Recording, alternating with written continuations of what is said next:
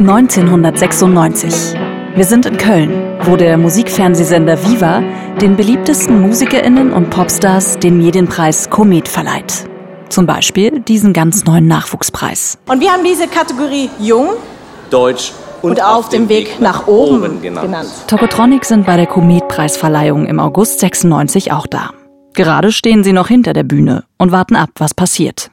Was sie in dem Moment noch nicht wissen, sie stehen kurz vor einem wegweisenden Auftritt in ihrer Bandgeschichte. Ich glaube, wir standen da erstmal so ein bisschen bedröppelt und wussten nicht so richtig, was mit uns anfangen, weil, weil man einfach, weil man sich in die Hose macht, wenn man da steht. Wir waren jetzt auch zu dem Zeitpunkt nicht so eine Band, die schon so ganz viele ganz viele Veranstaltungen dieser Art hinter sich gebracht hatten. Also die Leute waren jetzt nicht wegen uns da. Wir hatten große Lust, da einfach nicht hinzugehen, so. Und aber irgendwie hat uns das dann, kam uns das so feige vor. Laudatorin ist Sabrina Sedlur. Damals als Schwester S die erfolgreichste deutsche Rapperin. Sie öffnet den Umschlag. Und der Gewinner ist Tokotronic. Man sah schlecht durch die Scheinwerfer und man hörte auch alles gar nicht so richtig. Ich glaube, das war so ein recht schlauchiger Raum. Vorne waren so Teenager angekarrt. Ich glaube, Jan äh, ist nach vorne, etwa so einen äh, Schritt nach vorne getreten. Ich glaube, durchaus nervös. Also, ja, wir fühlen uns ja sehr geehrt durch diesen Preis, aber andererseits, dieser Name, jung, deutsch und auf dem Weg nach oben, das hat eigentlich nichts mit uns zu tun, denke ich, mit unserer Musik und mit uns als Band auch nicht.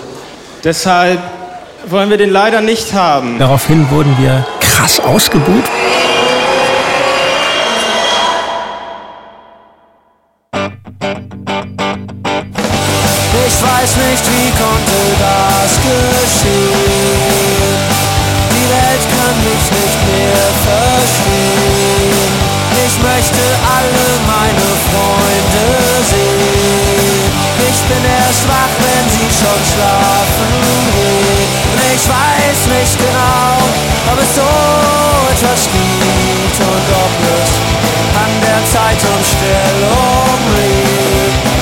This Band is Tokotronic, ein Podcast von RBB, NDR Kultur und ARD Kultur. Folge 1. Hamburg. Die Idee ist gut. Ich weiß nicht genau, ob es so etwas gibt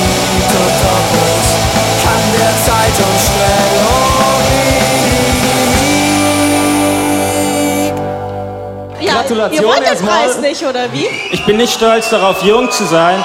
Ich bin nicht stolz darauf, deutsch zu sein. Und auf dem Weg nach oben, naja, schön und gut. Vielleicht können wir es euch nächstes Jahr recht machen. Dankeschön, das waren äh, Danke, Schwester S. Okay, das sind also Tokotronic im Jahr 1996. Drei schlachsige Typen, Mitte 20, denen das Haar mit übertriebenem Seitenscheitel ins Gesicht hängt. Sie haben Korthosen und Trainingsjacken an und werden von einer Horde Teenager ausgebuht. Drei Jahre machen sie zu dem Zeitpunkt zusammen Musik, haben bereits drei Alben veröffentlicht und sich eine stabile Fanbase erspielt. In Hamburg werden sogar Wände mit ihren Songtiteln besprüht. Ich möchte Teil einer Jugendbewegung sein, steht da. Leute kopieren ihren Stil, laufen ebenfalls mit Trainingsjacken, Schlaghosen und Seitenscheitel rum. Die Musikpresse feiert sie. Selbst das Jugendmagazin Bravo interessiert sich in den 90ern für Tokotronic. Und was macht die Band? Im Prinzip pinkeln die drei Viva richtig ans Bein. Und das vor der versammelten Musikbranche. Denn bei der Komet-Verleihung sind auch eine Menge wichtiger Leute aus der Musikindustrie im Raum.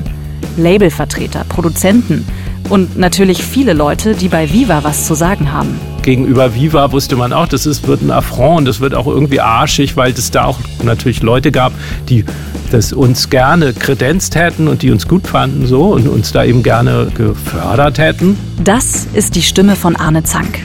Der trommelt bei Tokotronic. Nach der Absage bei der Preisverleihung von Viva geht Arne zusammen mit Jan und Dirk von der Bühne. Und dann fand ich das ganz erleichternd, als wir es hinter uns gebracht hatten. Der erleichterte Jan Müller spielt Bass bei Tokotronic. Und hinter der Bühne wurde uns dann, war das sehr gespalten. Also die Verantwortlichen bei Viva waren natürlich ziemlich ähm, erzürnt.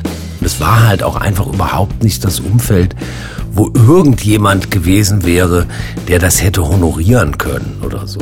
Dirk von Lozo. Der singt, spielt Gitarre und schreibt die Songs. Äh, vielleicht jetzt außer den Ärzten oder so, die dann, glaube ich, auch danach Backstage zu uns kamen und meinten, super. Hm, das wäre meine nächste Frage gewesen. Wie haben denn die Bands, aber auch jemand wie Campino vielleicht hinter der Bühne reagiert? Haben die reagiert? Habe ich gar nicht gesehen, das Weil weiß ich nicht, den kenne ich nicht. Im Prinzip habt ihr ja auch einer Veranstaltung so gesehen eine Absage erteilt und damit auch ähm, einem gewissen Teil der Popindustrie und Maschinerie, wo die anderen dann aber mitgezogen haben, also zum Beispiel die Ärzte und die Toten Hosen. Mm. Und das bin ich, Stefanie Groth. Reporterin und Autorin dieses Podcasts. Und Karten auf den Tisch, auch Fan von Tokotronic. Ich stell Fragen. Muss man ja, ja auch erstmal machen als junge neue Band. Ja, aber deren Preise hatten ja auch nicht so blöde Namen. Uns ging es ja nicht um den Preis an sich. Das, äh, wir waren immer der Meinung, man kann uns ja mit Preisen überhäufen. Das ist ja eigentlich eine schöne Sache. ja, davon. Äh, ähm, aber, aber der Name war halt so blöd und für uns so untragbar, weil wir eben das Gefühl hatten, hier findet so eine Renationalisierung von Popmusik statt. Ähm, die sehr, sehr unangenehm ist. Wir fanden das halt eklig, diese Bezeichnung Jugenddeutsch und auf dem Weg nach oben. Die Band geht damals also ohne Preis von der Bühne. Von der Bildfläche verschwinden sie aber nie. Im Gegenteil. Seit 30 Jahren produzieren Tokotronic eine Platte nach der anderen. Ihre Songs laufen im Radio. Sie stehen in den Charts auf Platz 1. Und auch nach 30 Jahren sind Tokotronic noch immer eine Band, die live wahnsinnig Spaß macht. Dankeschön! Vielen herzlichen Dank! Oh mein Gott! Wie ist aus diesen drei Typen, die anfangs nur mit Mühe ihre Songs spielen können, eine Band geworden, die seit 30 Jahren erfolgreich ist? Die einen feiern ihre Texte und ihren Sound, fühlen sich davon abgeholt. Die anderen reiben sich daran und verstehen das Phänomen Tokotronic nicht. Aber eins waren Tokotronic nie. Egal. Ich will wissen, wie Tokotronic es schaffen, seit 30 Jahren gemeinsam ihr Ding zu machen. Woran sind sie fast gescheitert? Was hat sie inspiriert? Wie entstehen ihre Songs? Und wie wird das nächste Tokotronic-Album klingen? 30 Jahre Tokotronic. Da gibt's viel zu besprechen. Hat ja hier jetzt schon die, ein bisschen die, das Ausmaß von, von einer Therapiesitzung angenommen. Das finde ich auch gut. Und äh, Genau, aber jetzt hast du mich aus dem Konzept gebracht. Ich habe mit Dirk, Jan, Rick und Arne viel gelacht. Da hätte man noch mehr draus machen können, bisschen Hall drauf und so. Da haben sie euch behumst. So. Ja. Behumst? ja, äh, sowas. So. Diskussionen geführt. Halten wir fest, es hat sich was bewegt, aber eventuell noch nicht genug. Und ähm, es war schon damals auch eher ein Männerclub. Ein Männerclub? Nein, das wäre falsch, mhm. das zu sagen und Dinge aus dem Leben der Tokos erfahren, die mich zutiefst berühren. Ich wollte nicht auffällig sein und ich wollte eigentlich genauso wie die anderen sein, aber das ist das Problem. Du, du kannst nicht entscheiden irgendwie ähm, oder kannst nicht andere Menschen zwingen, dich zu mögen.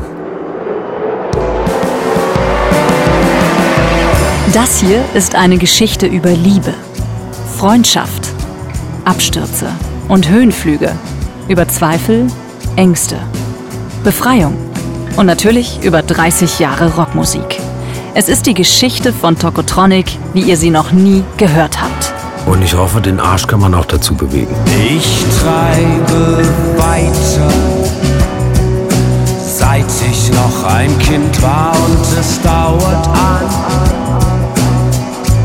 bis ich nicht mehr deutlich denken kann weil der Weg vor mir verschwimmt und ich versinken kann in die Endlichkeit.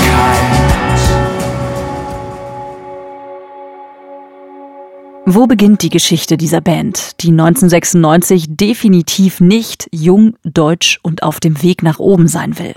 Sie beginnt drei Jahre vorher. 1993. Zu dieser Zeit sind Dirk, Arne und Jan wirklich noch jung, gerade Anfang 20 und auf dem Weg zu ihrem Proberaum in der Nähe der Hamburger Apostelkirche. Dirk ist neu in der Stadt und entdeckt Hamburg gerade erst für sich. Die hatten diesen Proberaum und dann noch dazu in diesem, in diesem Flakbunker, wo ich auch dachte, was ist das denn? Weil da steht, das ist eine Großstadt und da stehen jetzt plötzlich so Flakbunker aus dem Zweiten Weltkrieg rum.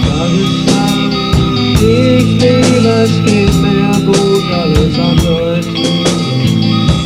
Im Sommer 1993 ist Dirk erst seit wenigen Wochen in Hamburg. Er ist vom anderen Ende der Bundesrepublik aus Freiburg in den Norden gezogen, um hier Jura zu studieren.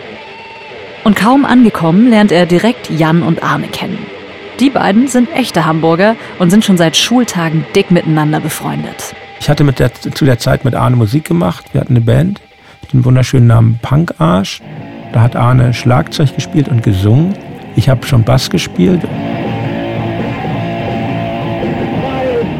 Ich habe das Schlagzeug auch angefangen, weil ähm, der Schlagzeuger nicht kam bei der Band. Wir hatten eigentlich einen, ich habe gesungen, ich wollte Sänger sein. Und dann ähm, hat, der kam aber immer nie und ich war der Einzige im Raum, der die Hände frei hatte, tatsächlich. Ich habe halt ganz viel Musik gehört so, und angeguckt, aber ähm, das äh, selber zu spielen, das war schon so was für eigentlich, also es hatte eine große Portion so an Größenwahn oder an Selbstüberschätzung, so das so zu machen, weil, weil, weil ich hatte eigentlich überhaupt keine Ahnung, wie das geht. Aber irgendwie konnte er es halt intuitiv dann doch ziemlich gut, mhm. ziemlich schnell. Und ich hatte halt eben immer diese Songs, deshalb war es bei mir klar, ich darf Gitarre spielen.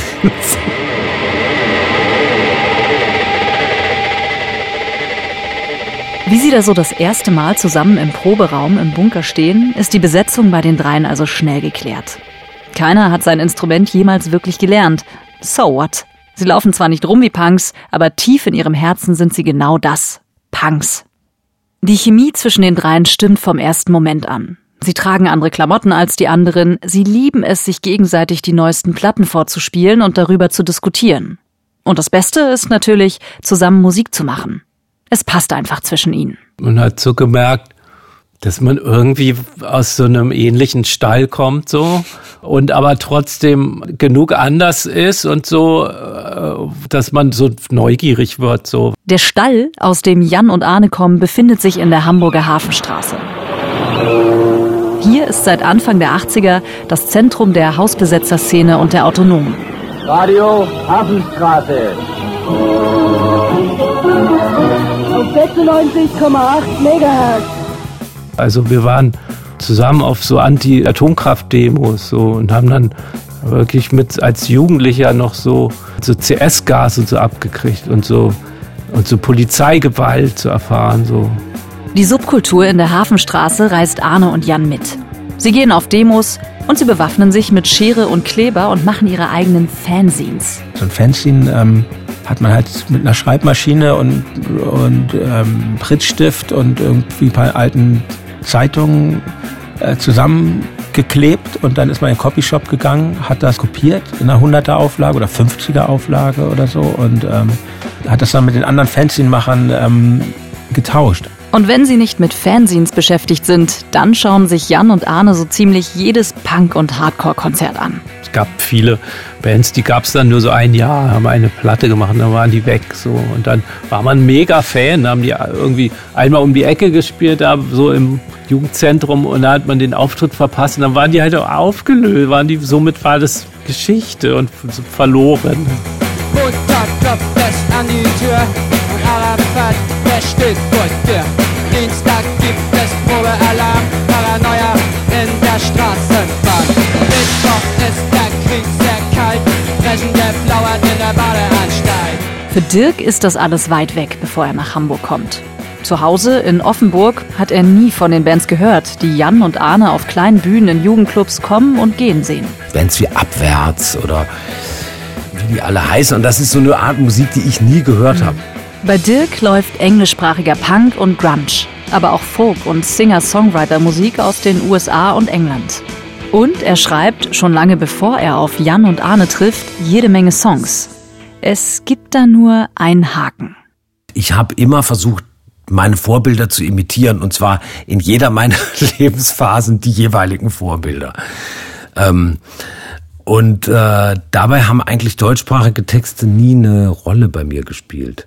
Und als ich nach Hamburg kam, hatte ich auch Songs im Gepäck und die waren auch auf Englisch. Ich glaube, Arne und ich hätten keinen Bock gehabt, in einer Band zu spielen mit englischen Texten. Das fanden wir irgendwie affektiert. Und äh, du und Arne habt Dirk davon überzeugt, dass die Texte definitiv auf Deutsch sein müssen. Er hat das von sich aus gemacht. Und dann habe ich eben diese Songs gehabt auf Englisch und ich, was hätte ich damit machen sollen? Und dann habe ich eben Songs, die ich hatte, die auf Englisch betextet waren, umgeschrieben auf Deutsch. Probably has no time, I bet.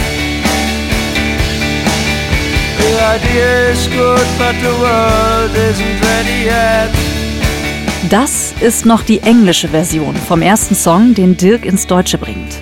Und den anderen beiden dann im Proberaum vorspielt. Und das war so ein bisschen so ein Velvet Underground-artiger Folk-Pop-Song. Und dann habe ich den irgendwie übersetzt und dann sind mir bei der Übersetzung so unter eigenem Schmunzeln eben diese komischen Reime eingefallen wie Stracciatella oder Nuss. Und dann war ich selber total verstört und dachte, hä, das ist jetzt aber echt ein bisschen lustig.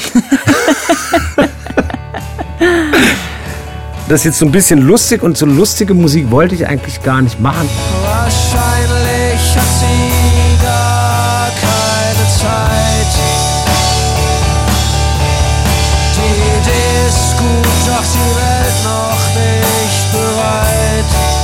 Und dann dachte ich, aber das ist schon interessant, weil da passiert irgendwas. Da passiert, da passiert was mit der Sprache und da tut sich irgendwie so ein Scharnier auf. Und das ist auf jeden Fall schon mal interessanter, als seine Vorbilder zu imitieren. Dann haben wir eben ziemlich, äh, auch etwas größenwahnsinnig, ziemlich schnell viele Lieder gemacht.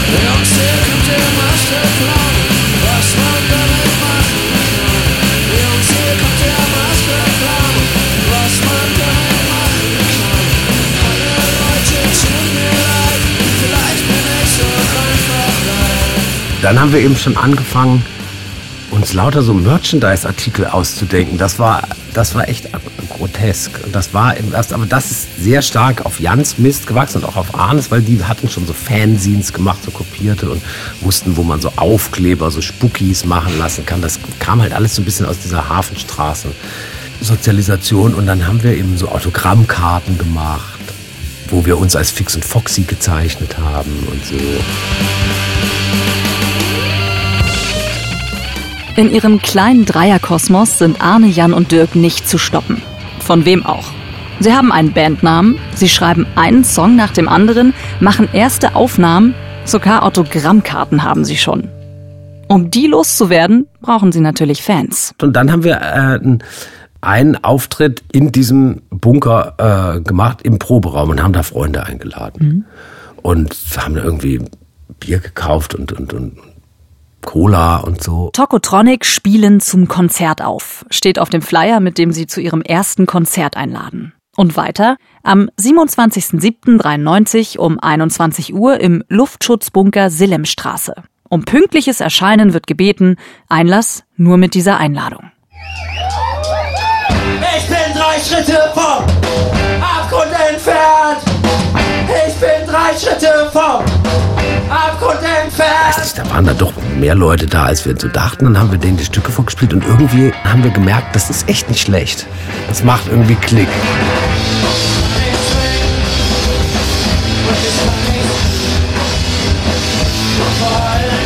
Es gibt ein Foto von dem ersten Konzert im Bunker.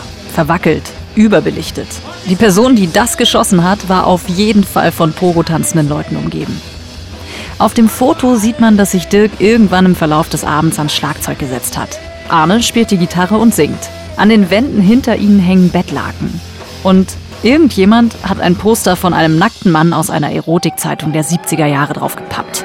Ein wilder Abend mit schrammeligen Gitarren, krachigem Schlagzeug und feuchten Wänden. Und mit dieser Mischung ziehen Tokotronic los.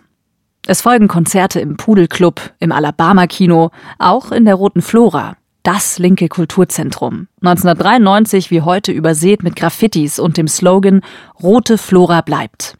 Tokotronic spielen überall da, wo man sie spielen lässt. In etablierten Szeneläden auf St. Pauli genauso wie in gerade erst eröffneten Schuppen wie dem Heinz Kamers Tanzcafé.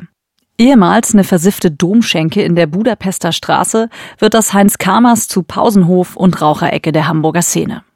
Da trifft man Arne, Jan und Dirk ab sofort auch immer häufiger an. Ich war auch vorher nie so in Kneipen ausgegangen, war jetzt in Konzerten gegangen und äh, war nicht in Bars.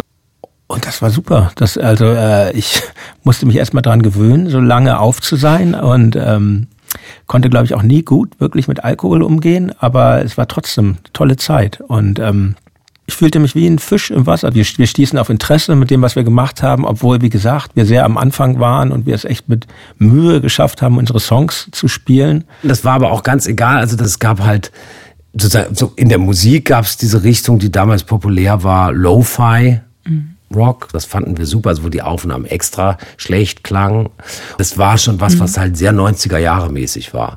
Dass man diesen Dilettantismus auch ausstellt oder dass man auch das Unvermögen, etwas zu schaffen, ausstellt. Und das hat einem natürlich auch irgendwie Selbstbewusstsein gegeben, mhm. dass man sagt, ob das jetzt gut gespielt ist oder nicht, darauf kommt es doch überhaupt nicht an. Mit diesem Selbstbewusstsein klopfen die drei bei der Hamburger Schule an. Ich bin neu in der die Hamburger Schule. Was ist damit eigentlich genau gemeint? Hamburger Musikszene. Ich weiß nicht genau, was daran Schule war, aber. Was man so Hamburger Schule nennt, ist letztendlich ja auch nur ein Abhängen in Kneipen gewesen, aber eben auch das Reden über Musik und über das gesellschaftliche Leben. Also man hat so alles verhandelt. Ich bekomme bei der Frage, was genau die Hamburger Schule denn nun ist, Antworten, die wunderbar uneindeutig sind. Vor allem bekomme ich aber das Gefühl, dass von den Leuten, die der Hamburger Schule zugerechnet werden, niemand so wirklich etwas mit dem Begriff anfangen kann oder sich damit identifizieren möchte. Den Begriff Hamburger Schule benutzt erstmals der Taz-Redakteur Thomas Groß in einer Besprechung über zwei Alben von Blumfeld und Captain Kirk. Groß denkt dabei an die geisteswissenschaftliche Frankfurter Schule, also an Philosophen wie Adorno und Horkheimer und so weiter. Und er will damit vermutlich den Intellekt und Anspruch der Texte unterstreichen, die man nun in Hamburg, im Pudel, der Flora und anderen Läden hört.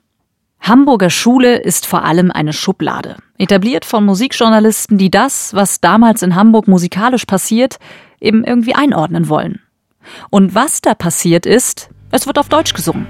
Es geht darum, direkter, unmittelbarer zu texten. Das geht auf Deutsch besser als auf Englisch, außer vielleicht bei einem Thema über Sex kann man nur auf Englisch singen. Es ist auch eine relativ lose Musikbewegung, die keinem klaren Genre zugerechnet werden kann, mit Einflüssen aus der neuen deutschen Welle, Postpunk, Grunge, Indie und Folk. Dazu gehören damals Bands wie Kolossale Jugend,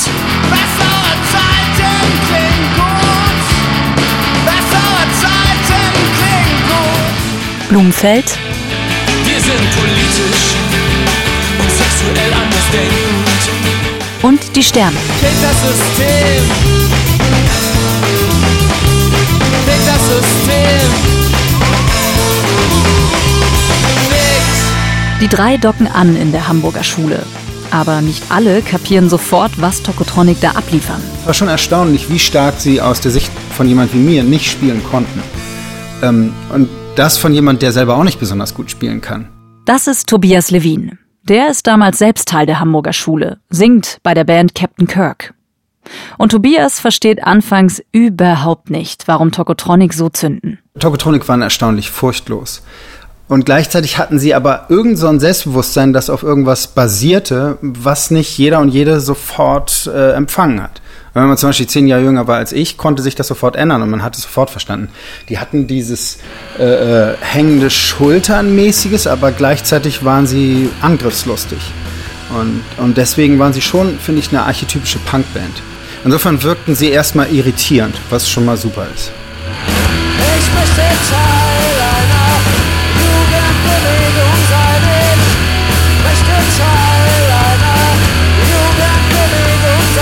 furchtlos, voller Sprungkraft. Aber da ist noch mehr. Da ging es plötzlich nicht mehr nur um so ein paar Akkorde, Rhythmen und ähnliches, sondern es ging einfach mal gleich um die Jugendbewegung. Und ähm, das hat keine Band ähm, so sehr auf den Punkt gebracht und dann eben auch gleichzeitig so sehr äh, umgesetzt, also tatsächlich gewollt. Man kann nicht sagen, dass die Hamburger Musikszene voll von Leuten waren, die Teil einer Jugendbewegung sein wollten oder das überhaupt so, so gespürt haben, dass das die, die Aufgabe wäre. Eine, die das alles sofort spürt, ist Miriam Brüger. Sie war eine Szene, eine Hamburger Szene-Göttin. Äh, Dirk hat dich als, wie hat er dich genannt? Hamburger Szene-Göttin. Kokolores. Stimmt doch gar nicht. Miriam hört das nicht so gerne, das mit der Szenegöttin. Aber eine gute Beobachterin und Kennerin der Szene ist sie eben doch von Anfang an. Sie kommt in den frühen 90er Jahren nach Hamburg, direkt nach ihrem Abi. Wollte eigentlich Kunst studieren, hat aber nicht geklappt und habe dann äh, Pädagogik äh, studiert und äh, als Fahrradkurier gearbeitet und habe dann abends in den Kneipen und auf den Konzerten immer wieder dieselben Leute getroffen. Dirk hatte halt, fiel halt total auf wegen seiner Androgynität, die langen Haare, diese Seitenscheitelfrisur, hat er so eine bunte Holzkette hat er immer um und enge Shirts und so einen langen Ledermantel. Und sonst war das Bild in der Kneipe halt eher so Hardcore-Fans, so eher so männliche Jungs. Miriam nimmt Dirk in den Kneipen auf St. Pauli wahr. Sie spürt, dass da etwas Besonderes ist. Und dann sieht sie Dirk mit Jan und Arne das erste Mal live spielen. Da gab es ein Konzert in der Roten Flora oben, in dem Raum oben. Da waren vielleicht zehn Leute oder so. War am Nachmittag, ich weiß nicht, das war hell draußen.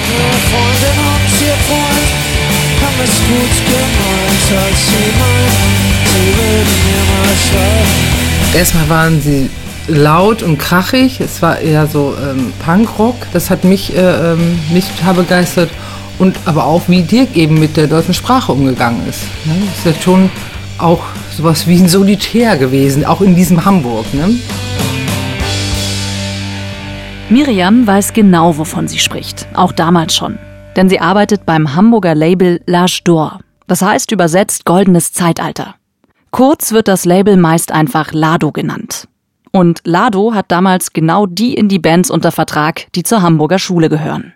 Und jetzt, findet Miriam, ist es höchste Zeit, dass Lado auch Tokotronic in die Hamburger Schule aufnimmt. Ich bin neu in der Hamburger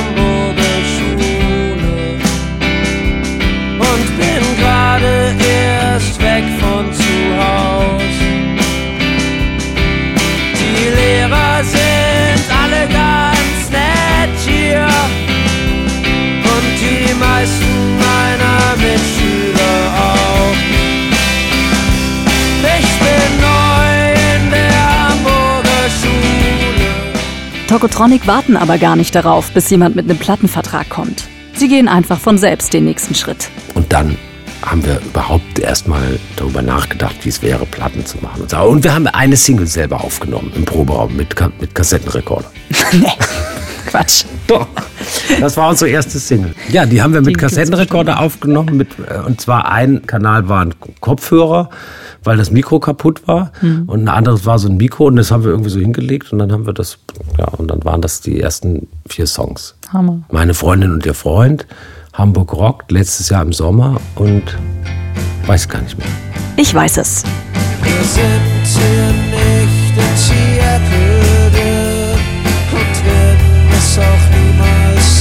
Die Aufnahmen zu ihrer ersten EP machen Tokotronic am 22. Februar 1994 von 19 bis 21 Uhr. So steht es auf dem Cover ihrer ersten 7-Inch EP, die sie im Eigenvertrieb rausbringen. Do it yourself, Punkmanier. Auflage 500 Stück. Das Release findet im Juni 94, na klar, im Heinz Kamers statt. Tokotronic kündigen auf dem Flyer an, beliebte Protestsongs aus ihrem Repertoire zu spielen. Mein Opa, mütterlicherseits, der auch selber äh, Musik gemacht hat, so als Alleinunterhalter und mit Band, also mit so Hammond-Orgel und so.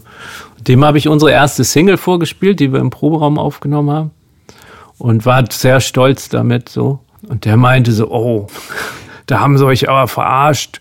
Das muss, das, da haben sie uns übers Ohr gehauen. Da musste er noch mal hin und so, ja, da, da hätte man noch was draus machen, hätte man noch mehr draus machen können, bisschen Hall drauf und so, da haben sie euch behumst, so. Ja. Behumst? ja, äh, sowas, so. so. Und ich war so, nein, aber Opa, das, Opa Harry, das soll doch so, wie man es halt so oft sagen musste. Was soll genau so scheiße klingen, wie es klingt? Tokotronic klingen genau so, wie sie klingen wollen. Und mit dieser Energie macht die Band die ersten Karrieresprünge. Sie gehen auf ihre erste größere Tour. Dann hauen Tokotronic drei Alben in kürzester Zeit raus. Sie hören sich zum ersten Mal im Radio und sehen sich im Musikfernsehen. Der eine findet das alles geil, muss ich echt sagen. Der andere macht sich Gedanken über eine ganz gehörige Portion so an Selbstüberschätzung und Penetranz. Und der dritte hat noch ein ganz anderes Problem. Was ich unglaublich ängstlich war und eigentlich Angst vorm Erfolg hatte. Und so, weil ich immer dachte, oh Gott, dann wird sich aber mein Leben ändern. Und ich habe immer so Angst davor, dass sich das Leben ändert. Das war Hamburg. Die Idee ist gut. Die erste Folge von This Band is Tokotronic. Ein Podcast von Rundfunk Berlin-Brandenburg, NDR Kultur und ARD Kultur. Wir freuen uns natürlich, wenn ihr den Podcast abonniert. Zum Beispiel in der ARD Audiothek oder auf den anderen Plattformen, wo ihr Podcasts hört.